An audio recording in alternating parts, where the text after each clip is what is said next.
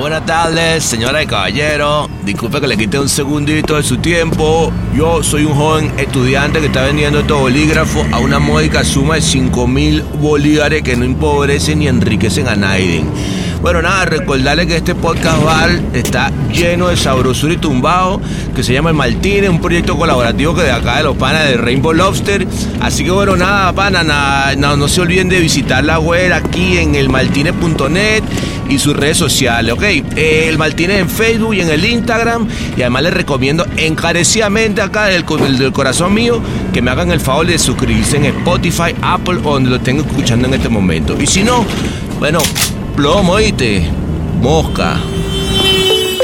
El Martínez, en pro de la expansión e integración cultural entre todos los pueblos hispanoamericanos y estrenando nuestra nueva línea de productos educacionales, presenta Latin Lingo, tu academia online de idiomas latinos para evitar malentendidos. Con Latin Lingo descubrirás que unas palomitas son mucho más que palomitas. Con Latilingo aprendí que cuando mis amigos mexicanos pedían palomitas, en realidad querían pochoclos y no palomas chiquitas. Y que en Venezuela se dice cotufa. Qué raro, ¿no? Gracias a Latinlingo no hice el ridículo cuando viajé a Chile. Latinlingo me enseñó que al mesero se le dice garzón y que una fresa es un cuico. Con Latinlingo podrás aprender a comunicarte con todos los países hispanos y hacerlo a tu propio ritmo, desde el nivel básico 1. Cómo contestar el teléfono en Argentina. Hola, ¿cómo andás? Venezuela.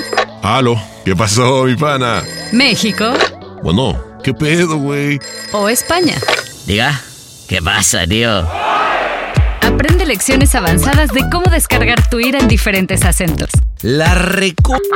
Tu hermana, El la de tu madre, maldito sucio, hijo donde de tu ya te agarro y te madre, coño, tu madre. hijo de tu madre, voy te a palos, hijo de tu p- madre, voy que te... Me la m tu abuela, p... Con Latinlingo podrás aprender con profesores nativos desde cualquier lugar en el que logres conectarte a internet si los datos te alcanzan. Descárgate Latinlingo ya y cárgate de nuevos conocimientos. Latinlingo garantiza resultados poco inmediatos. Si llamas en los próximos 30 minutos, te costará lo mismo que si llamas más tarde. No tendremos ofertas por tiempo ilimitado. Y hoy no se fía, quizás mañana sí. Ni el González, ni el Godínez. El Martínez.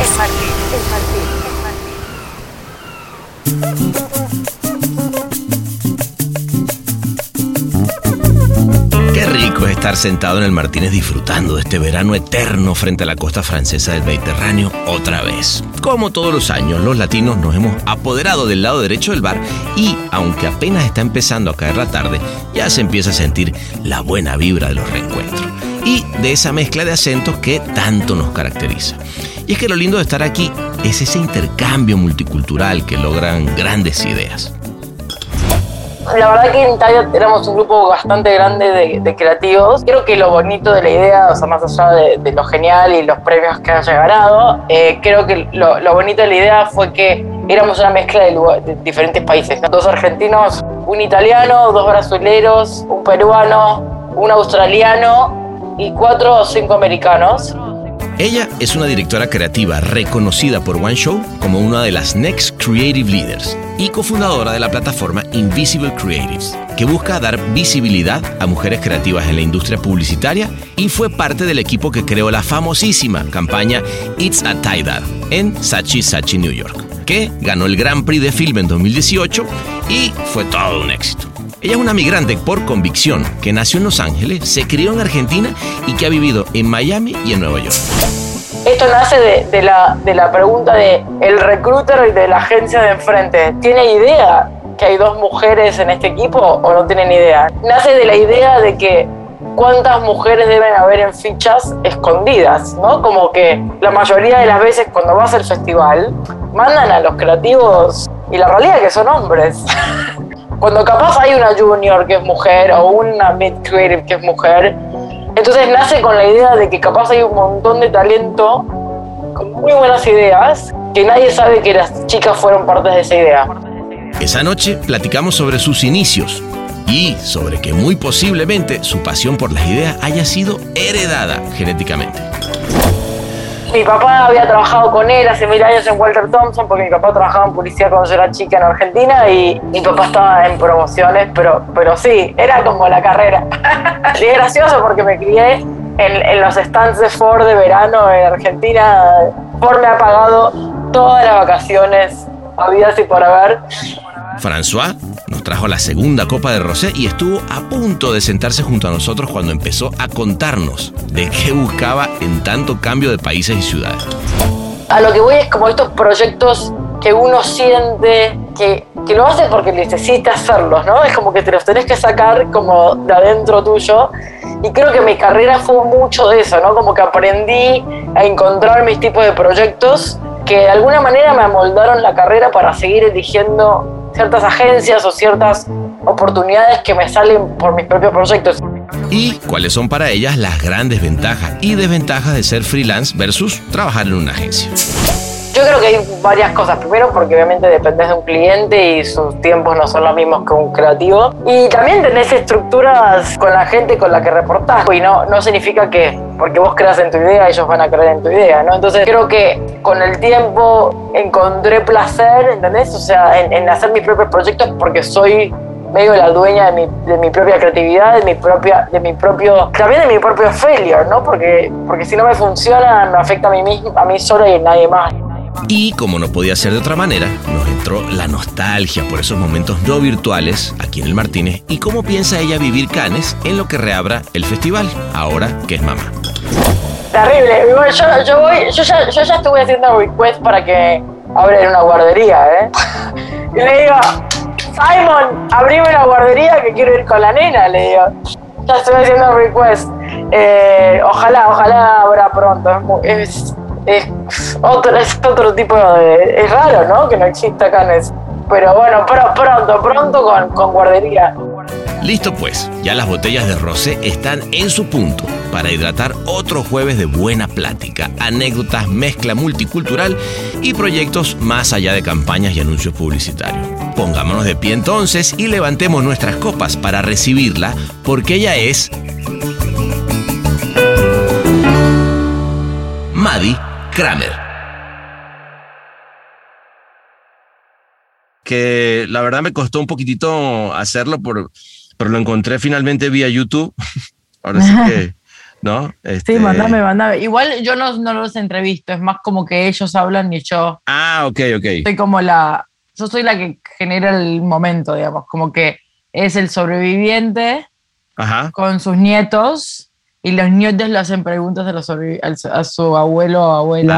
Ah, no, y es bueno. como una conversación como de, como por decirte, tipo de mesa, ¿entendés? Entonces ellos van con sus preguntas como, no están como sobre su experiencia en, en el holocausto mismo, sino es más como la experiencia de ellos como personas Sí. y que tanto les afectó la vida que tuvieron anteriormente a la vida que tienen hoy en día, ¿no? O sea, Está bueno. eh, se llama The Last Generation, porque somos, yo soy judía y mi, mi abuela estuvo en el holocausto y nunca tuve la chance de, de hablarlo con ella y nosotros somos la última generación, o sea, yo, mi generación, es la última generación de verlos en viva, Ajá. entonces es medio nuestra responsabilidad como última generación tener estas conversaciones para poder seguir contándolos a nuestros hijos, a nuestros nietos, etcétera. Qué lindo, Sí. qué lindo, qué lindo proyecto, ¿no? Sí, a veces es esas cosas que lo tenía medio guardado por mucho tiempo y como que no sabía por dónde agarrar y, y el año pasado dije, bueno, ya está, eh, tengo que empezar y estoqué en internet, encontré una señora y un chico que hicieron una galería en Nueva York y les mandé un email y la señora tiene mi mismo apellido de casualidad y al final me dio como un montón de sobrevivientes y me está ayudando a hacer el proyecto. o sea. Y ahí encontré a alguien en el New York Times que también me está ayudando. O sea, es como que estaba haciendo ahí como encontrando mis eslabones. Bueno, bueno, espérate porque yo quiero que todo eso me lo cuente en el Martínez. Así Te lo cuento, pero no todavía no sale, ¿eh? todavía no sale. bueno, de- sí puede, sí puede, no pasa no, no, nada. igual puedo contar que estoy trabajando en un proyecto. Te vas para obligarme a terminarlo, a empezarlo. me parece, me parece buenísimo. Oye, este, bueno, Madi, pues nada, de verdad, eh, qué, qué bueno tenerte por acá. Me encanta que nos vayamos al Martínez un rato a despejar la cabeza, ¿cómo ves? me, me gusta la idea. Me, gustaría estar ahí tomándome un traguito. Bueno, pues en ya el no- sur de Francia. ya, ya vamos a estar. Entonces, porque tenemos la, te- la tecnología podcast 10.000 y nos vamos ya al, al Martín en este momento a Cannes. Vámonos. Vamos.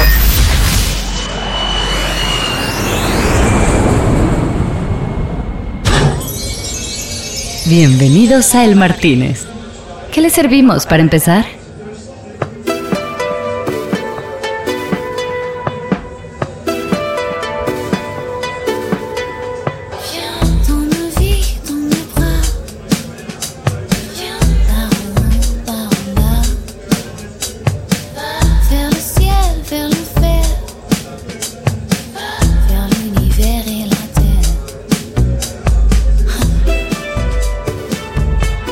En el Gutter Bar.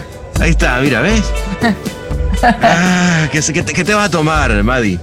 Uy, yo, yo creo que voy a empezar con, como deberíamos, Francia, ¿no? Un, un vinito rosado, ¿no? Me parece, me parece muy bien, me parece Un perfecto. Un, un rosé. Eh, François, un rosé, s'il vous plaît. Una, una botellita, la embotellé porque si, si no aquí la cosa... Luego, sí, se, luego- luego se nos calienta, se nos Se calienta. nos calienta, sí, sí, sí. Oye, Madi, pues la verdad que, que- gusto, qué gusto tenerte acá. La verdad que he visto, digo, la última vez que nos vimos eh, estaba haciendo un mentor at home con Invisible Creatives, que, que la verdad me pareció, no sé, me, me- me encantó, me encantó esa posibilidad, ¿no? Pero este, que- ese ha sido un proyecto que imagino que te, da, te debe estar tomando un tiempo enorme, ¿no? Sí, bueno, el Mentor at Home lo lanzamos hace un año, more or less, como que abril del año pasado. Eh, Invisible Grace ya tiene tres años. Ujú. Eh, pero el Mentor at Home nació de, de la necesidad, obviamente, de, de la pandemia, de sentir que había como una chance de, de conectar gente de otros lados. Mi, mi partner Senta, que ahora es de Londres, de verdad es de Bélgica, pero vive en Londres, pero ahora está en, en Lisboa. Es un, es un chicle, como diríamos en Argentina. Eh, trabajó como a- alrededor de 9, 10 años en Cannes y nos conocimos eh, a través de Cannes, en el Martínez seguro. Eh, Ah, aquí, aquí al lado, seguro. Acá al lado, acá al lado, Claro, sí, en el, en el palé.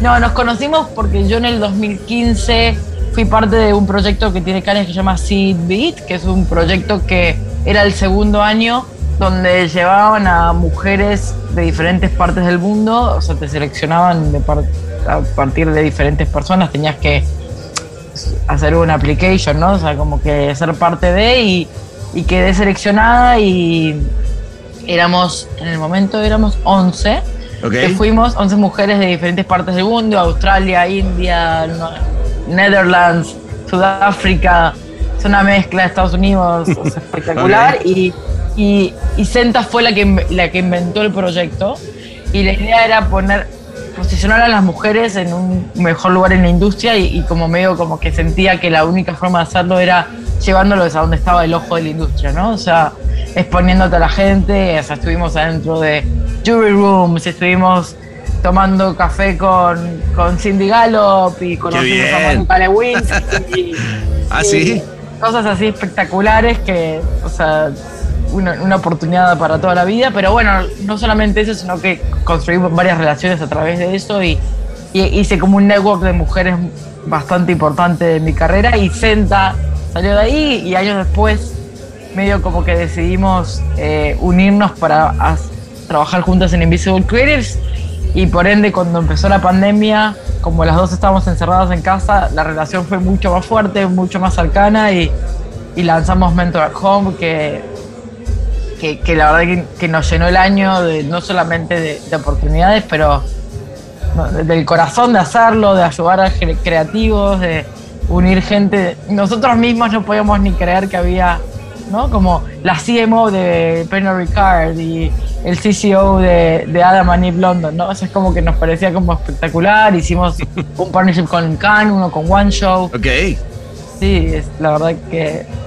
Eh, y las relaciones que la gente sigue manteniendo, que es súper lindo. O sea, creativos que siguen hablando con, con las mentors que conocieron. Y, Claro, a, a mí fíjate que lo, lo que me gustó fue, a, ver, esa manera de hacerlo, que, que, claro, el Zoom es perfecto, ¿no? Porque de repente estás con, con una persona y de repente se te, se te cambia el, el, el room y ahora te vas entonces a hablar con, con otra, otra mujer de la industria que de repente está en otra parte del mundo y que de repente también quiere, quiere ser, este, quiere un punto de vista o quiere, eh, eh, digamos, eh, al final del día consejos, pero, pero en, el, en el proceso de dar el consejo, inevitablemente esto de mentor y mentí siempre como que se va como que mezclando, ¿no? Y ya termina más bien uno pidiendo los consejos del otro Claro. lado, ¿no?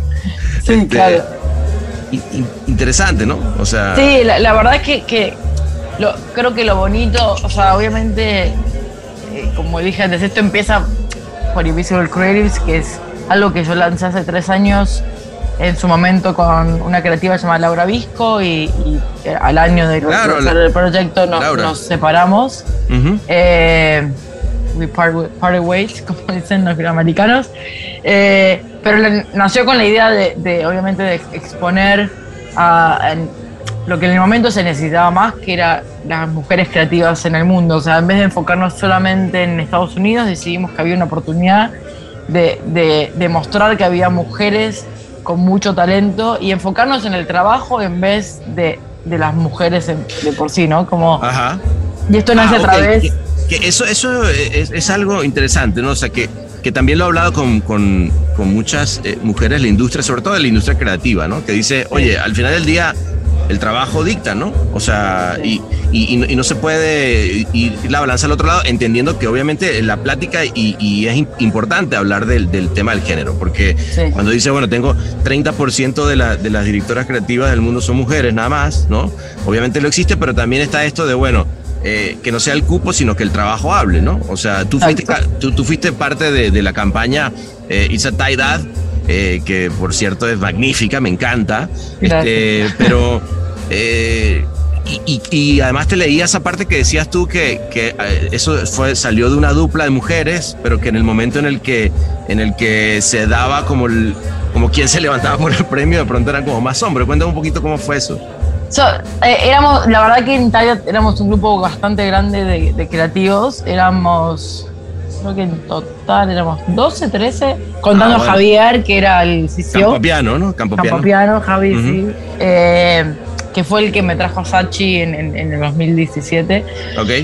Eh, y éramos dos mujeres, pero en, en general o sea, éramos, una mezcla y creo que lo bonito de la idea, o sea, más allá de, de lo genial y los premios que haya ganado, eh, creo que lo, lo bonito de la idea fue que éramos una mezcla de, lugar- de diferentes países, ¿no? O sea, que el concepto, no el concepto, pero el, el insight, de- así como, como que la observación vino de un chico llamado Jacopo, que es un italiano, Ajá. eh, y después entre todos como que masajeamos la idea y empezamos a hacerla mejor y mejor entre todos. Como, sale, como salen las ideas, ¿no? Yo creo que no hay idea que, que tú puedas decir, ¿sabes qué? Esa idea es mía. O sea, el, el- el- creo que esa idea es nuestra, es, es lo, que, es lo que prima, ¿no? Pero justo por eso, por eso te, te- me llamaba la atención. Decía, oye, pues, este, es interesante ese, ese punto de vista porque quizás donde estaba la diversidad y en lo que estás diciendo tú tiene que ver más con la cantidad de, de- de culturas, ¿no?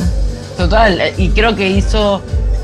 Creo que todo el mundo trajo su punto de vista a la mesa cuando escribían las experiencias que tenían, de dónde vinieron.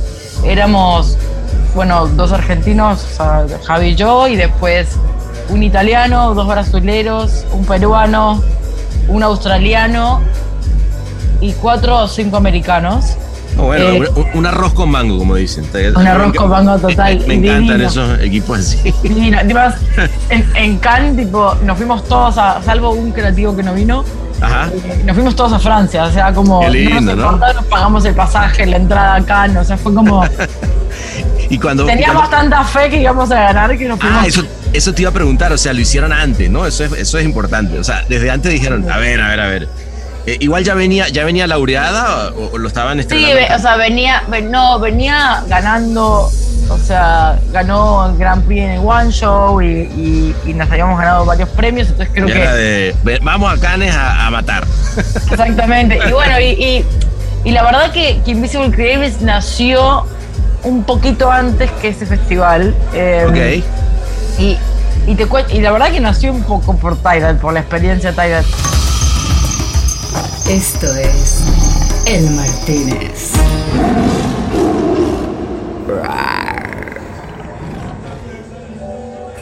Vi, vi en tu, eh, creo que era en tu website que decía eso, que, que a raíz de Taida, de esta experiencia de dos mujeres como dupla, la, eh, nace Invisi. Entonces quería entender un poquito cómo, cómo nacía, Sí. ¿no?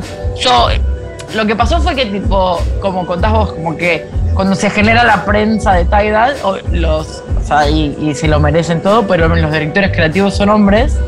eh, y, y bueno, y toda la prensa, las fotos no eran el equipo, ¿no? O sea, no, no, tenía- no estábamos los 15 creativos o los 12 creativos en la, en la. Estábamos en la ficha, pero no estábamos en la foto, ¿no? Entonces. Claro. Esto nace de, de la, de la pregunta de el recruiter de la agencia de enfrente. ¿Tiene idea que hay dos mujeres en este equipo o no tienen idea? ¿Entendés? O sea, Ah, ya te eh, entiendo. nace de la idea de que cuántas mujeres deben haber en fichas escondidas, ¿no? Como que, porque la mayoría de las veces cuando vas al festival, acá en la One Show, mandan a los creativos que están al, al- al- o sea, directores creativos y CDs, lo que sea, y la realidad es que son hombres. Claro. Entonces, cada vez que vas y ves un equipo creativo subirse al escenario, ves un montón de hombres recibiendo un premio. Ujú. Cuando capaz hay una junior que es mujer o una mid creative que es mujer, entonces nace con la idea de que capaz hay un montón de talento, Ujú. muy buenas ideas de mujeres que nadie sabe que las chicas fueron partes de esa idea. Ya, ya, ya, ok, ya te entiendo. Fíjate que eh, yo, yo coincido en una cosa contigo, eh, quizá no en toda. eh, porque- Me gusta, me gusta. no, no, y, y bueno, pues, es más, ya nos trajeron al vino salud por, por, por no estar totalmente de acuerdo siempre. Este, no, pero yo, yo hay una cosa que sí estoy de acuerdo y es invisible como tal. O sea, el concepto de invisibilidad en, en la industria creativa, publicitaria, es jodido. O sea, eso es cierto. Eh, lograr, lograr que realmente te den el, el, eh, el reconocimiento, ¿no? Este, a ver, también es simple. eh, estamos, hay quien lidera el, departamento y ese que lidera, pues es quien se va a llevar la foto, ¿no? Eh, a menos, y, y de- depende, depende de la persona, ¿no? Luego hay quien es mucho más inclusivo este, y dice, bueno, sabes que quiero darle también palestra a mí, a la gente, ¿no? Yo particularmente siempre he, creído en, en- en que la gente debe llevarse el crédito. O sea, creo un poquito más como en, como en el cine, ¿sabes? O sea, en el cine en sí, los créditos al final, fíjate que ahora, aunque Netflix eh, se, ha, se ha dado a la tarea de, de que evitemos los créditos, yo estoy en contra porque creo que los créditos eh, en lo creativo vale la pena. Cuando Sí. te digo que no, que no estoy totalmente de acuerdo es, no sé si el hecho de ser mujer es lo Sí, que sí. te hace, te hace invisible. O sea, lo que No, no, sí- estoy de acuerdo. Pero, pero no estoy de acuerdo con vos al 100% porque creo que lo que nos encontramos, obviamente, con el tiempo es que uno puede ser hombre y sentirse visible en la creatividad, Claro. en la industria, uno puede ser blanco, negro, asiático, gay, transgender y sentirte invisible. Y creo que Claro. lo que pasa es que refleja en diferentes culturas de diferentes maneras, ¿no? Creo que en Estados Unidos la invisibilidad es otra, porque la realidad es que las mujeres tenemos mucho más presencia, tenemos... O sea, o sea, no es que el problema está resuelto, pero estamos mucho más avanzados, ¿no? No, mucho más. Mira, tú, tú- tú me estás hablando de que tú fuiste en el 2015. eh, allá era el segu- la segunda vez que Canes hacía algo de exposición de las mujeres y eso fue hace. eh, pues el primero tendrá que haber sido hace siete años, ¿no? Eh, sí, que, sí. Sí. que en los últimos cinco años, Maddy, no sé cómo tú lo ves, y seguramente por lo que ustedes han hecho también con Invisible Creative, más todo lo que está pasando en todo el mercado, ha habido una, una, a ver, hagamos una reflexión de qué está pasando con, o, o Sí. por, qué, por qué efectivamente no aparece más mujer en la foto, ¿no? Y está bien. Total, total. Y, y ojalá que nosotros hasta ayudemos a, al cambio, ¿no? O sea, y ahí también es donde también nace Mentoral Home, ¿no? Porque vimos la oportunidad de ayudar desde un espacio que no más simple, ¿no? O sea, antes tenías que viajar acá, ir a no sé dónde, tenías que tener el mentorship en, en persona y creo que lo Claro. que facilitó la pandemia de alguna manera es la oportunidad de, de tomarte un café virtual, quote unquote, con, con el CCO de, de una agencia en Brasil o una agencia en, en Tokio, ¿no? Entonces, Claro. creo que la oportunidad de una chica que y no solamente lo hacemos con chicas, para ser honesta, de a poco lo fuimos abriendo porque nos de vuelta, nos parece que hay espacio para cambiar un poco lo que significa ser invisible. O sea, no- Claro, no. la Al invisibilidad principio como era- concepto, ¿no? Claro, creo que al principio se atacó ese problema porque era el problema que estaba más aferrado a quién soy yo como creativa y Claro, tiene lógica. pero después se fue abriendo y nació en un Google Sheets y que de ese Google Sheets lo tuvimos que cambiar, cerrar porque alguien se metió el Google Sheets y puso handmaids en el, en el así que alguien Ok. se metió y decidió ponernos handmaids Ok. y de ahí lo cerramos, o sea, lo, lo- lo hicimos lock y de ahí lo, lo transferimos a Squarespace donde teníamos tantos entries que Per- perdón, perdón, yo creo que me perdí porque ¿qué es lo que te pusieron? O sea, si te metieron en el Google Sheets y qué te pusieron? hay una serie llamada Handmaid's Tale, ¿viste? Ah, sí, sí, sí, de Handsmaid Tale. Ok, ok. Ah. Y nos pusieron Handmaid, sí. Mm. En el título del Google Sheets. Y ahí dijiste, mm, ok. Alguien se metió acá, Al- al- algún. alguien que no debería estar tocando esto decidió Claro, que. claro. Ok, eh, y, ahí fue donde lo cerraron. Ok. Lo cerramos y, y lo, y, y lo lanzamos en Squarespace. eh, y era, o sea, todo el Squarespace lo, lo- lo hacía yo y era casi imposible la cantidad que teníamos. Ah, o sea, sí. empecemos con, Wow, creo que teníamos se- 500 o 600 books. Y Wow. yo agarraba y sacaba un screenshot de cada uno de los books, los subía, ponía el nombre. O sea, ¿Qué tra- por suerte Sachi me dio el espacio para hacerlo. Y, Ah, ¿sí? y de ahí era tanto que, que, que nos unimos con un developer que está Ajá. en Argentina, eh, que se llama Javier Bianchi, y él, y él hizo la plataforma de cero. O sea, como tenemos un database que, que o sea, yo no, no, yo no la, no la controlo ahora. la. Bueno, pero, pero bien. Ya cuando las cosas salen de control es cuando dices, bueno, creo que esto, esto sirvió, ¿no? O sea, Sí, este, sí. no, eh, porque la verdad que sí, o sea, a ver, te habla de que había una necesidad en el mercado brutal en principio para mujeres, ¿no? Y luego, por lo que me estás diciendo, fíjate, a mí particularmente cuando hice el mentorship me, me tocó, me tocaron todas mujeres. Hubo una en particular que, que recuerdo, porque sí es cierto que los problemas de pronto de, de una mujer en la industria pueden ser diferentes, ¿no? Me, me acuerdo Sí. que, que tenía a esta, esta chica que la acababan de ascender y justamente tenía el, el gran problema que me quería como que eh, platicar, o del que platicamos, fue que, a- que su, la gente que le reportaba a ella no le daban la autoridad que ella este, merecía, ¿no? O, o que, o que ella, que se había ganado, ¿no? Sí. Este, bueno, eh, estuvo bueno porque le di un par de cosas como que, bueno, al, primero que te diga eso, ve y despídelo mañana y ya después todo el mundo... ya vas a ver cómo te van a empezar a, respetar más. Pero no, o sea, digo, sí era interesante que, eh, si es un hecho que obviamente el género, pues luego tiene que ver en el día a día. Eso, eso obviamente, ¿no? Sí, sí, creo, mira, para serte honesto, yo creo que nunca, como creativa mujer, no, no siento que tuve menos oportunidades. O sea, primero, no sé si es mi, mi personalidad, no me lo permite, porque soy, men- soy muy busca. O yo soy una persona que, tipo, de alguna manera se armó su carrera buscando la oportunidad yo misma, ¿no? O sea, Claro. empecé, empecé mi primer, mi primer trabajo, eh, o sea, una vez graduada de Miami Art School, fue en Subi, hace puf, mil años. Y, Bueno, ni, ni- ni tanto, para ti son mil, para mí son muy... o sea, empecé en el 2011, Por eso un, par, digo. un par de años. y para mí me pasó tantas vidas. Claro. Y, y, y en el momento que yo me gradué, o sea, en el 2011, todavía había como una connotación como que la- el mercado hispano no era lo más sexy que había, ¿no? Claro, claro, Y- claro. y era como Antes, que- ¿no? Antes de que empezaran a- Sí. a, des- a descollar en una cantidad de cosas, ¿no? Sí. Claro, antes de que como que tengan momentum y tengan premios y tengan. Entonces, como que no era, no era lo más fancy, entonces, era como que sentías que entrar al mercado hispano era como. no era lo mejor para tu carrera. El Martínez. Un twist de chinchón con un splash de chimpaticón. El Martínez. Los segundones, claro, como los segundones, este, que hasta que hasta que de pronto llegaron y, y la sacaron del campo y fue otro tema. Pero en esa época era así, ¿no? En el 2011. Pero para mí, para mí es gracioso porque el mercado hispano me, me ayudó a armar mi carrera de alguna forma.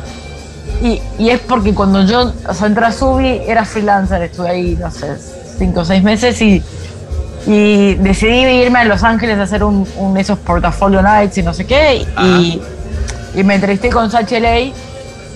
Y te cuento para darte un contexto más o menos de Sí, cómo, sí, sí, no, no, me, además me, me encantan, además, yo no sé a ti, pero a mí me encantan las historias de esa, de esa época cuando uno estaba buscándosela, ¿no? Claro, y, y me entrevisté con Sachi LA y me encantó, no sé qué. Y me dijeron, te ofrecemos un freelance. Y yo volví a Miami, que es donde me crié. Ajá. Y le dije a mis papás, me muevo, a, Maya- me muevo a Los Ángeles en dos semanas. Y me dijeron, pero no tenés trabajo fundante. no importa, me las, re- me las rebusco. Y me fui a hacer un freelance a LA, Qué lindo. por- que era ¿Qué- qué- supuestamente por dos meses y terminó siendo por seis meses, pero en su momento Sachi LA estaba con él, estaba en el piso de abajo Claro. de SHLA eh, antes de que se muevan a su nueva oficina. Y, y en su momento Pablo Bufani era el, el, el CCO de Conil y mi papá había trabajado con él hace mil años en Walter Thompson porque mi papá trabajaba en publicidad cuando yo era chica en Argentina y, y Ah, seguiste los pasos del papá. mi papá estaba en promociones, pero, pero sí, era Está bien, como está la bien, carrera. pero- Experiencia, crié- loco, pero- Claro, en su momento experiencia. Claro. Y es gracioso porque me crié en, en los stands de Ford de verano en Argentina. Ah, sí, qué, sí. divertido. Ford me ha pagado todas las vacaciones, habidas y por haber. Muy bien. Y mi primer cuenta en Subi fue Ford, así que. eh, y de ahí, como que le toqué la puerta a Pablo, que mira, soy la hija de Juan, no sé qué. Y, y era muy loco porque a través de conocer, de ir y lanzarme y tocarle la puerta a un desconocido, eh, no me gustó Los Ángeles, lo odié, no sé qué, me fui a RPA no me gustó RPA y me terminé volviendo a Miami Ok. terminé yéndome a Crispin para hacer una pasantía, y como que renuncié a la plata, digamos, y me fui a hacer una pasantía a Crispin, así como Bueno, pues, nunca claro. trabajé, nunca trabajé tantas horas en mi vida hasta el día de Eso, hoy. eso me han dicho, que en Crispin Eh, la cosa es este matadora. Aprendí así como, fue, fue el máster del máster, digamos, más o menos. Claro, o sea, claro. el primer día que llegabas te daban en el paquetito una frazada, imagínate. porque- no, eh, ¿eso, es, ¿eso es verdad o era...? No, no, no, no, no, esto es verdad. Ah, se te daba la frazada. Eso, eso era parte de, de, de aquí en adelante. te- ahí, ahí está lo que se te viene. Había duchas y todo, o sea, No, claro. había claro. ducha, desodorante, lo que quieras. He, he dormido. Y un grillete, y un- Y un grillete para que te lo pusiera al lado del escritorio. varias noches. Pero bueno, he aprendido bastante. Pero cuando se terminó la pasantía, me ofrecieron mudarme a Los Ángeles. Y yo dije, no, yo a ese lugar no vuelvo, ni loca, no sé qué. Pero además naciste en Los Ángeles, ¿no? Yo nací en Los Ángeles, pero me crié en Argentina hasta los 15 años y los Ya, 15 años me mudé a Miami. Con lo cual no tenías recolección ninguna de... de- de- No, no, no, no. Tenía como esas ganas de volver. Claro. Y, y volví a Miami y gracias a que le toqué la puerta a Pablo Bufani cuando me quedé sin trabajo en Crispin, terminé yendo a Conil en Miami.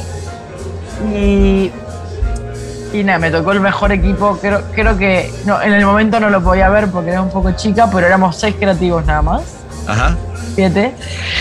Y, y me cambió la carrera, para ser honesta, porque, porque trabajé con un equipo que éramos muy cercanos todos, muy buen manager, Rafa, Rafa mi otro jefe Fede Auri también, y como que fue, fue como que, no sé, un equipo que trabajábamos muy unidos y mi primer cuenta, o sea, full time, fue Tide. Ah, qué Tide lindo. hispano. Y es como full circle si lo pensás de alguna manera, ¿no? claro. Eh, y, y, y creía mucho en mí, o sea, como que era, era una agencia que realmente me ayudó un montón a crecer y estuve poco tiempo, creo que un año y medio. Y renuncié, renuncié porque me quería venir a Nueva York a hacer un curso de tecnología, sentía que iba a conseguir trabajo, que no sé qué, que me creía mil, tenía mi primer shortlist de Cannes, no sé qué, me creía mil. Ojo, el primer Charlie de Cannes siempre es algo muy lindo. ¿No? Sí, pero era como que yo sentía que era tocaba por la varita, mañana entra Biden, ¿entendés? Y, Claro. y no, y no entré a Biden. Eh, más, me costó un montón conseguir trabajo, un montón, un montón. O sea, pasé por un montón de entrevistas. Creo que fui a 40 entrevistas, una cosa, es una cosa 40. exagerada. sí. Y ¿Qué, qué, Terminé qué- volviendo a Los momentos Ángeles. eso? ¿Qué- terminé volviendo, volviendo a Los Ángeles. Qué bien, qué bien. Y, y, y pero qué, y, y si esta vez sí, sí pegó cuando volviste a Los Ángeles fue Sí, de. me encantó, me encantó, me enamoré de él, mañana. Eh, terminé yendo a hacer un freelance a InOcean, que es una agencia que queda en Huntington Beach, donde estuve seis meses. Y bueno, después de ahí medio como que no funcionó más y, y, y te cuento lo de, de tipo como el full circle, pero ahí, ahí terminé. Con, yo hace muchos años había conocido, la primera vez que fui a Los Ángeles me había reencontrado con una amiga mía de Argentina que me, me presentó con una chica llamada Marcela, que es mexicana. Ma- Marcela Ángeles. claro, Marcela Claro, es la, muy la- amiga. la- conozco bien, estuvo en el semillero. Bueno, Ma- Marce y yo nos ganamos Young Lions y nos fuimos a Cannes en el 2014, esa fue la primera Claro, vez que del. Martínez. Eh, y ahí conocí a Javi Campopiano. Ah, ok, o sea, tú la, la primera vez que vas a Cannes es cuando, cuando vas como joven creativo. Exactamente. Pierdo como la guerra en Cannes, pero me divertí. Qué pero un divertido. montón, ¿no? un montón. O sea, me, me encantó. Y ahí, y ahí conozco a Javi, que recién tomaba el trabajo de CCO en Conil. Ok. Y, y yo en el momento estaba haciendo un freelance en Conil LA y cuando volví me ofrecieron un, trabajo en Latinworks y renuncié y Javier Campopiano sus palabras fue te vas a arrepentir, sos una tarada. Eso me. Eh, y años después... ¿Y de- tenía razón o no? Bueno, no, porque al final lo mejor que me pasó fue haber eso- renunciado para eso- que me vuelva a contratar. a eso te voy, na- nada más para que lo oiga, para que lo oiga Javier y diga, no, bueno, pues a veces uno se equivoca. No, o sea, a lo que voy es, y lo interesante de, de- de eso que estás diciendo es que ya ahora, ahora estás en un momento totalmente de independencia, ¿no? O sea, Sí. estás, agarraste y dijiste, bueno, ¿sabes qué? Voy a, a dejar esto, eh, digamos, eh, en manos de quien quiera trabajar conmigo o con quien yo quiera trabajar. Y, y la gran pregunta es porque, claro, yo, yo, yo veo ahí, empiezo a, a- a analizar lo que tú estás haciendo y digo, bueno, tienes la migración por todos lados, ¿no? O sea, Sí. este, la multiculturalidad a todo lo que da y además ahora acabas de ser, de ser mamá, ¿no? Sí, hace tres meses, sí. Qué, qué lindo, ¿no? O sea, pero lo que digo es que, qué momento, yo, yo recuerdo también eh, haber empezado y agarrar la independencia justo en el momento de, de- de ser papá y creo que hay algo, hay algo interesante en este tema de realmente cambiar un, hacer o plantear un cambio de vida, ¿no? Sí, la verdad que me encanta, o sea, había sido freelance más de chica, pero no, no, no es lo mismo, ¿no? Pero ahora que soy freelance y tengo mis proyectos personales, creo que algo que aprendí en el camino de la carrera y, creo que es lo que charlábamos antes de, de que soy muy, creo que la carrera me la gané no tanto con, o sea, tuve oportunidades a través de mis proyectos personales y creo que, o sea, Javi me terminó contratando por mi primer, o sea, aparte de que me había conocido antes, pero en el camino de Latinworks pasé a otra agencia, se llama BML en Kansas City, donde estuve casi dos años. Eh, y ahí lancé mi primer proyecto personal que se llama The Woman Card, que es, era una respuesta a Donald Trump y era un proyecto que era un deck de cartas que son todas reinas y era medio como respondiéndole a Donald Trump de alguna manera, sutilmente, y todas las cartas que vendimos eran donaciones 100% a, a la igualdad de género. Eh, y, y- y eso fue como el primer proyecto que me di cuenta que tenía la habilidad o, o el drive, o como lo quieras llamar, Ajá. para lanzar mis propios proyectos y, y me dio como que lanzarme sola a, a creer en mis propias ideas y, a mí- y en mí misma, ¿no? O sea, ese proyecto me dio la oportunidad de hacer prensa como nunca había hecho antes, no sabía ni que, que se podía hacer uno solo, ¿no? Es como que aparece por Adweek por primera vez y le encontrás ese saborcito de decir, ah, puedo hacer una idea y puedo yo solito hacer esto y obviamente Claro. no solo un equipo de gente que me ayudó a hacer el proyecto, o sea, eran 60 ilustradores de todo el mundo y yo solamente tuve la idea y tengo un equipo de gente que me ayudó a lanzarlo y hacerlo.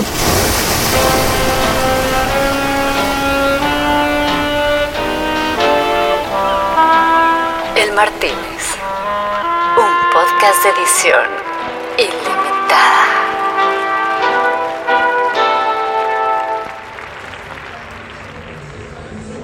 Bueno, pero también, también tenías la, la posibilidad de hacerlo. O sea, eh, eh, tener una idea eh, es súper importante, yo creo, ¿no?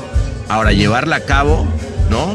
A ver, eh, decir, no quiero imaginar lo que deben haber sido este, eh, tener en contacto con, con 60 ilustradores este, para un proyecto personal, ¿no? No, sí, y, aparte yo fui la que hice todo, o sea, la prensa la, la- hice yo y una vez que los, o sea, la imprenta, o sea, como que empecé a hacer roles que ni sabía yo misma que sabía hacer, ¿no? O sea, cómo contactas una imprenta, cómo lo imprimís, cuánto sale, cuánto es el margen de compra, cómo donas la plata, cómo haces la prensa, o sea, Y, y por eso es que, que te clavas en esto de que done is better than perfect. O... Sí, total. Sí, viene de ahí, porque yo, yo creo mucho. Y de ahí, o sea, lancé muchos proyectos que, que de ahí flop, ¿no? O sea, no, no todo funciona y. Bueno, claro, como todo, qué bueno. Si, si, si todo lo que hiciéramos este, eh, fuera exitoso, no, no, te- no- no aprenderíamos nada, ¿no? En el Exacto. fracaso yo creo que hay, hay mucho más aprendizaje a veces, ¿no? Sí, grandes lecciones. Y, y creo que. Y, y con el tiempo también te das cuenta o sea, en tu cabeza. eh, que- que lo que estábamos charlando antes de, de empezar a grabar, tipo, por ejemplo, este proyecto que estoy medio haciendo ahora, llamado The Last Generation, que es un podcast que es una conversación entre sobrevivientes del holocausto con sus familias. Eh, lo venía marinando por muchos años en la cabeza y creo que cuando se te queda, te queda esa idea es como decís, es buena, o sea, hay algo ahí que, como que sí, Pero además no solo, tiempo. claro, pero no solo es buena, eh, Maddy, digo, como para, para ponerla un poquito en contexto que, que me pareció linda, que es, eh, hay una última generación de sobrevivientes del holocausto, ¿no? Y eh, su historia va a morir con ellos, ¿no? ¿Cómo hacemos para...? Si bien, a ver, creo que, creo que sí el- la, la comunidad judía ha logrado, ha sido de, las- de- de esas que, que es, nu- nunca nos olvidemos de lo que sucedió, ¿no? Pero en este caso, como, como tú lo pones, me parece lindo, es busquemos esas historias y que las historias particulares no, no, no mueran, ¿no? O sea, Sí. y, y que a través de un podcast quede grabado ese punto de vista de alguien que a lo mejor no era Schindler, ¿no? Pero Sí. que de pronto tiene, tiene la posibilidad de quedar grabado en un podcast, ¿no? Y, y creo que capaz es un proyecto más grande, o sea, obviamente eh, cualquier persona grande quiere tener la oportunidad de hablarlo con su familia y creo que es como que esto es la última, ellos son la última generación y los que lo estamos viviendo somos la última también, ¿no? O sea, como que Ok. entonces, creo que es lo, lo- lo bonito del proyecto es que capaz es más grande que solamente el holocausto, ¿no? Se puede hacer por diferentes proyectos, o sea, mañana podemos hablar de otras cosas, capaces... Y, y esto viene inspirado de algo que no, no- yo no estoy inventando nada nuevo, ¿no? O sea, viene de un podcast que se llama... eh, ah, se me fue el nombre. Algo Corpse. eh, Ah, Story Corps. Story Corps.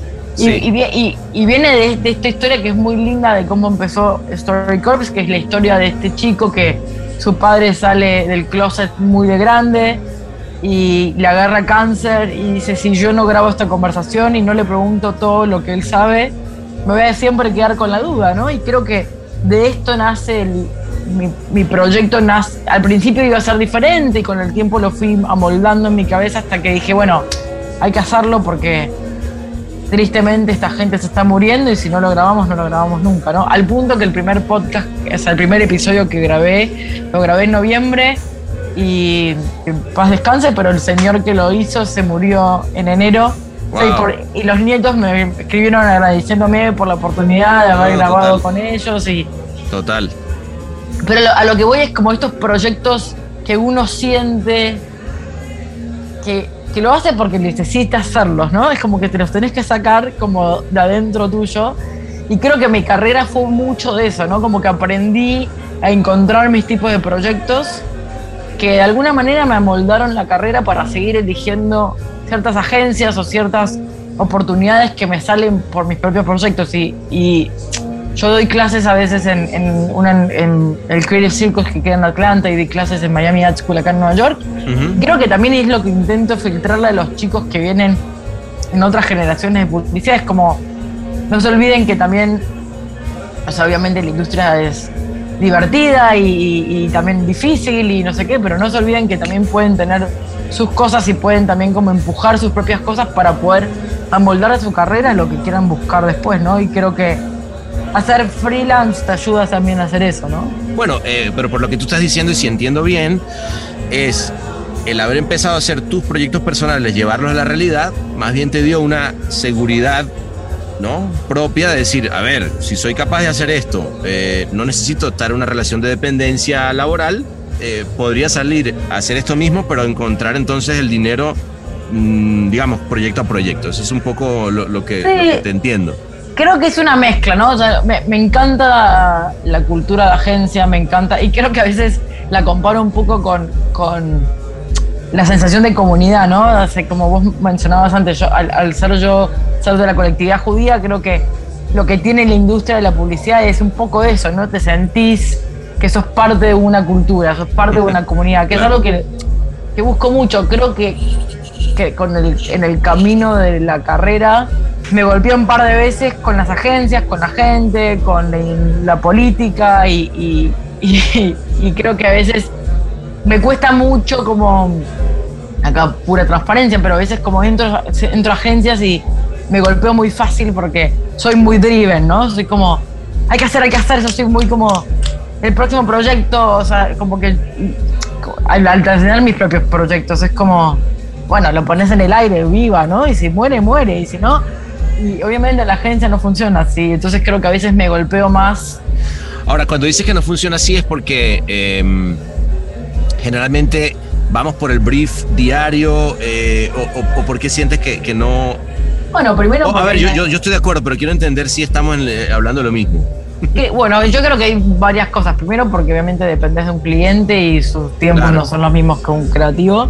Claro. Eh, y también tenés estructuras con la gente con la que reportás, ¿no? Reportás a un director creativo, un ECD, un CCO, y no, no significa que porque vos creas en tu idea, ellos van a creer en tu idea, ¿no? Entonces, creo que con el tiempo encontré placer, ¿entendés? O sea, en, hacer mis propios proyectos porque soy medio la dueña de mi, de mi propia creatividad, de mi propia, de mi propio, también de mi propio failure, ¿no? Porque, porque si no me funciona, me afecta a mí mismo, a mí sola y a nadie más, ¿no? Entonces creo que, y no pongo a nadie en riesgo ni a...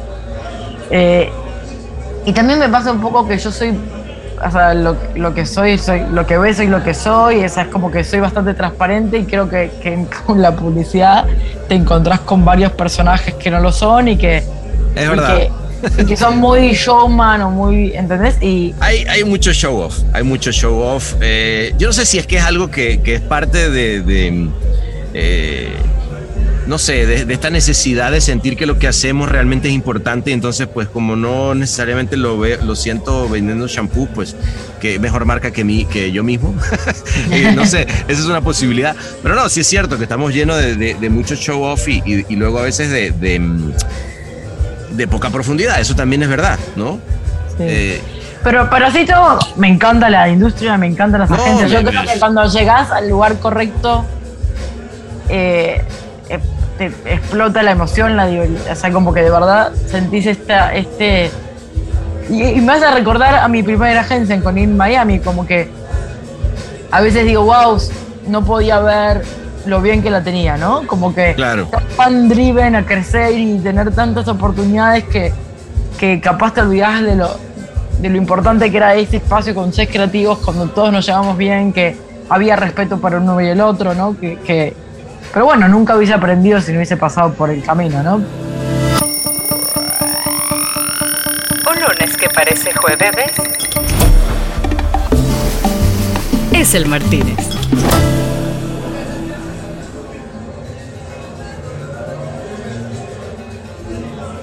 Yo creo que esta, esta carrera y esta profesión que tenemos lo que nos da es esa emoción que te sentiste de, de ir a Cannes en su momento, ¿no? Como joven creativa. Eh, Sí. Luego, luego la, la- la emoción de haber participado en una campaña como, como la de la de Type, eh, que realmente son de esas que han, digo, no solo se ganó todas, sino que planteó, eh, o sea, son, son de las que van a quedar para mí en, en- en la historia, ¿no? Pero ese, ese tipo de, de- de campañas que de pronto para la gente que no necesariamente está en este medio dice, bueno, estabas hablando de, de quitar manchas, pero es que, es que realmente logró penetrar en la cultura de, un país, además en el momento más importante que era el Super Bowl, ¿no? O sea, estar en el Super Bowl en un momento eh, diciéndole a la gente que cualquier anuncio que vieran seguramente iba, iba a estar una, una camisa libre de manchas eh, y no iba a tener eh, manchas, iba, y todos iban a hacer un anuncio de Tide me pareció a mí este, fantástico. Pero lo que te quiero decir es, desde eso hasta la posibilidad, eh, y creo que ahí es donde cobra un poco de sentido lo que haces con Invisible Creatives, de poder dar oportunidades a una cantidad de gente, ¿no? Imagínate que cuando abres tú esa, esa puerta y, se- y- y resulta que tienes no 600, sino 1000 y, lo- y la cantidad de gente que está queriendo dejar de ser invisible allá afuera. Yo creo que eso, eso es lo que es interesante, o sea, porque gente con sueños queriendo hacer, hay un montón, ¿no? El tema Sí. es cuántos de ellos realmente logran justamente sacar la cabeza y decir, aquí estoy y mira lo que tengo para decir, ¿no? To- to- Total. Y, y- y me encanta poder ayudar a la industria. O sea, en general me parece que es de mis placeres. O sea, creo que encontré de vuelta esa sensación de comunidad y, y por eso mismo también nacen proyectos como Invisible Creatives o como The Woman Card. O sea, está muy aferrado a lo que es mi persona, ¿no? Y, y, y también lo que me ayuda a, a crecer en la carrera. Creo que, que Claro. Encontré mi forma de expresarme y de crecer y de, y de, y, y de conectarme con la gente, porque sería mentira que Mentor at Home no me sirva a mí también, porque obviamente yo también me estoy conociendo con, con la gente que está, los mentores y los mentís, y, y me genera a mí un network más grande de creativos. Bueno, y, y- y- y a ver, eh, ¿qué, qué malo hay de ello- en ello? ¿no? O sea, al contrario, creo que, que cada proyecto que tú haces te da exposure, te da, este, te pone en un spotlight, ¿sí? Sí. Ahí hablando de, de- de esto de, de los show off, ¿no? Te ponen en un spotlight y creo que, que eso es, y, y está bien. Porque también hay quien no lo está haciendo, ¿me entiendes? Entonces creo que Ah, no, en ese sentido, bueno, es más, re- recuerdo aquí, eh, eh, justamente aquí en este mismo hora, que por cierto, salud, eh, estamos, ya, ya nos tomamos Sí. esta... eh, a ver, Una más. Una, una más, porque estamos aquí... Hay que seguir tomando, hay que seguir no, no, tomando. hay que- para que salgan todas las verdades. Este, no, eh, recuerdo que justamente cuando, cuando estuvo Laura, eh, Visco me contaba, eh, fue cuando, me contó muy poquito de, de Invisible Craze, pero la verdad es que a mí me quedó como que dije, wow, qué buen concepto, y fue cuando empecé a buscar, y, y fue cuando llegué, eh, y, y te mandé el mail para, para ir al, al Mentors at Home, ¿no? Y ella decía, no, lo que pasa es que yo en un momento lo hice como por, solamente era lo que yo quería dar, y, y luego cuando sentí que no era así, yo me decidí irme a, a lo, a lo mío. Pero también yo pienso, eh, Madi, a ver tú cómo lo ves, que eh, cada, cada proyecto que uno hace está bien que te dé un poco de vuelta, ¿no? Bueno, obviamente, o sea, yo creo que hay un lado de selfishness para uno también, ¿no? O sea, no, no es solamente... Tiene que haber una mezcla, es como dar clases, o sea, sí, obvio, te encanta ayudar, pero al mismo tiempo uno está aprendiendo a ser mejor director creativo, uno está aprendiendo a, a, a ser mejor... Yo creo, por ejemplo, que todos estos proyectos personales y dar clases me hacen mejor creativa y, y eso me lo llevo yo y es medio, medio selfish porque al final del día también lo hago pensando en que ah, al ver estos chicos trabajando, o puedo yo también mejorar mis skills como manager, mis skills como creativa para poder reconocer un buen buco, para poder reconocer una buena idea, ¿no? Y, y capaz es como mi forma de decir, ok, si una agencia todavía no me lo da, yo me lo busco. Y creo que eso es un poco lo que yo hice en mi carrera. Fue cada vez que alguien me dijo no, yo dije, ah, no, entonces me lo busco por el otro lado. Y no sé si es lo correcto, correcto, pero creo que por eso, creo que mi carrera fue un poco así, donde yo dije, si de este lado no está pasando, entonces lo tengo que buscar del otro, porque, porque si no, no voy a llegar a ningún lado. Y,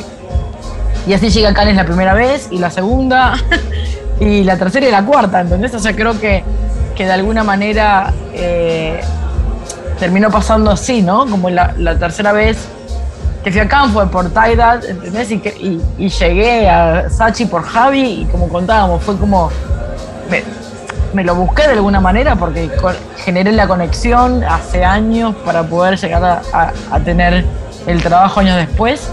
Y la última vez que fue a Cannes, que fue en el 2019, fue por Invisible Creatives. O sea, terminé yendo por un proyecto personal, hacer algo ahí. ¿Cómo fue cuando fuiste a, a Cannes con Invisible Creatives? Porque me imagino que debe haber tenido tal tracción, ¿no?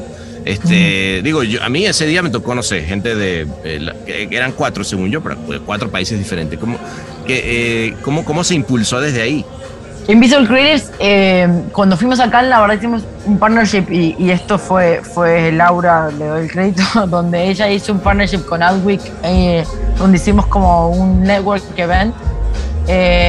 Y yo, al haber sido parte de Seed Beat, yo conseguí dar un- una charla, un, un- un- dimos como un workshop a las chicas que habían ganado en el 2019 Ajá. a través de, de que yo había sido alumni de, de Seed Beat. Entonces, entre las dos hicimos como un, un proyecto para ir acá, ¿no? o sea, Ah, Y- ok. Bueno, qué bueno.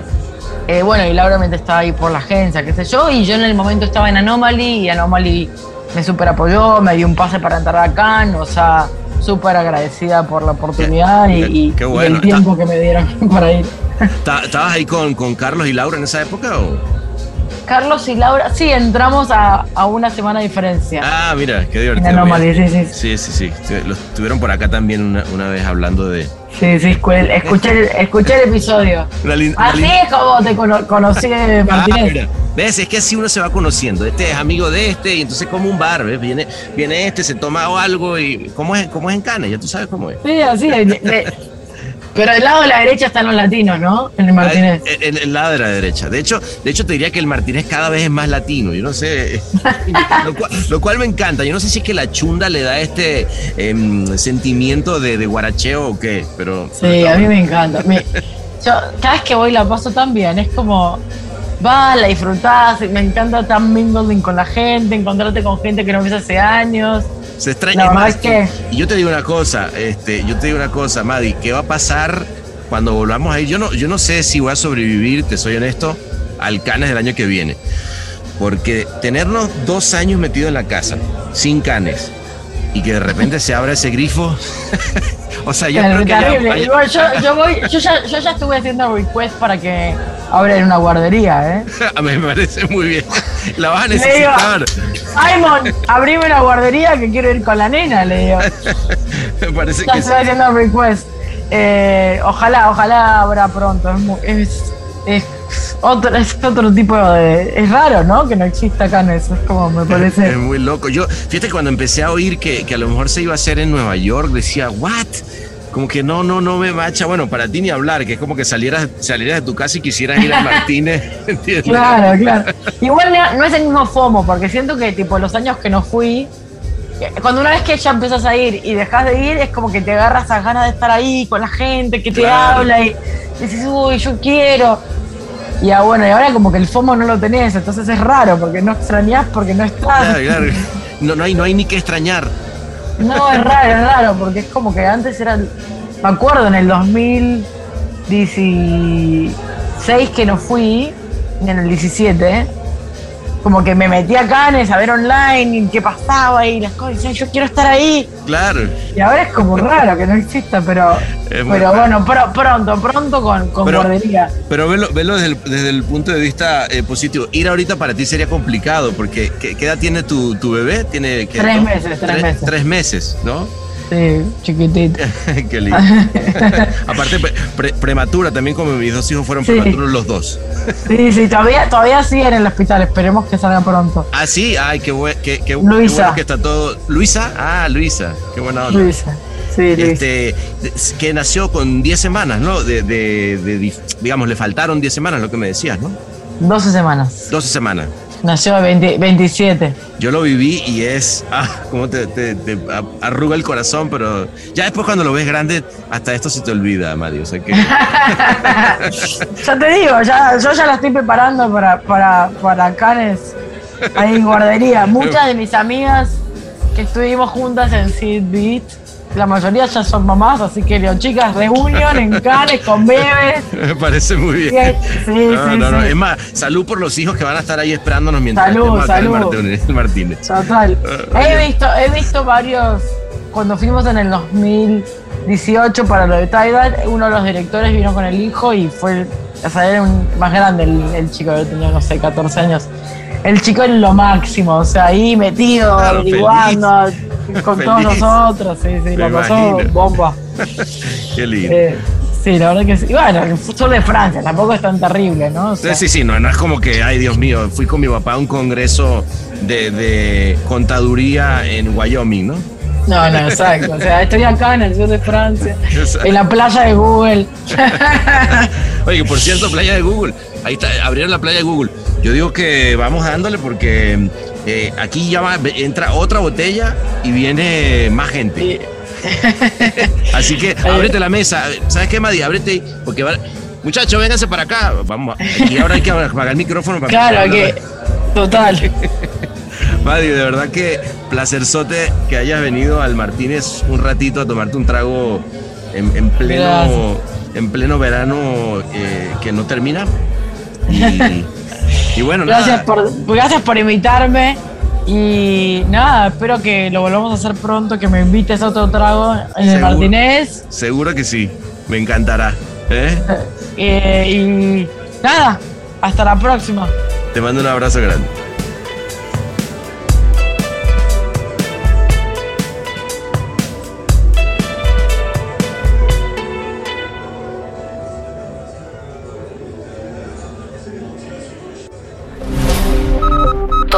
Derechos reservados y todos los torcidos depravados. El Martínez.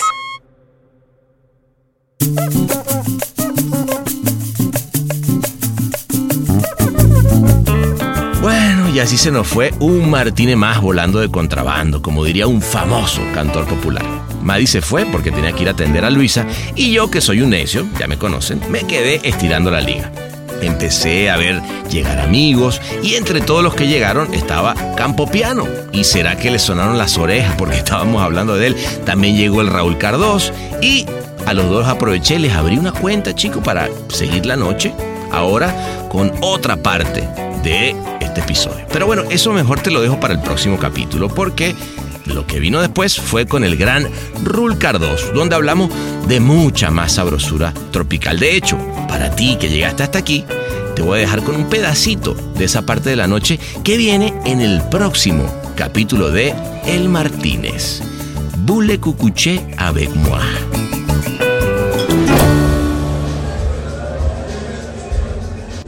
Yo a veces pienso que me he hecho de muchos, de, mucha gente que me sigue y me, dice que qué buena onda, igual de mucha gente que me odia o de mucha gente que, no me la cree. Yo soy un obsesivo, pana, tú me conoces, yo soy un obsesivo con que yo siento que esta industria se la tiene que respetar mucho más de lo que se le respeta.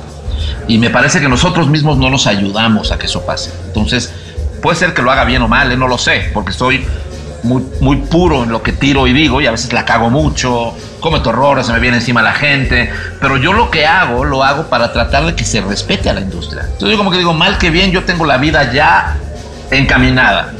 Para mí lo que digo es que chicos, si no se dan cuenta de que nos tienen que respetar, los que no van a poder vivir de esto son ustedes, no el pana, no yo, no Simón, no, los que vienen detrás. Entonces, a mí me parece que sí tenemos que tener una voz cuando uno de alguna manera es un referente o la gente lo sigue o ha hecho una carrera como la que has hecho tú o como la que ha hecho Héctor Fernández o como la que ha hecho Simón o, o tanta gente, Pepe Montalvo, toda esta gente talentosa, me parece que tienes un poco que también ser una voz que ayude a que tu industria evolucione y crezca y se le respete.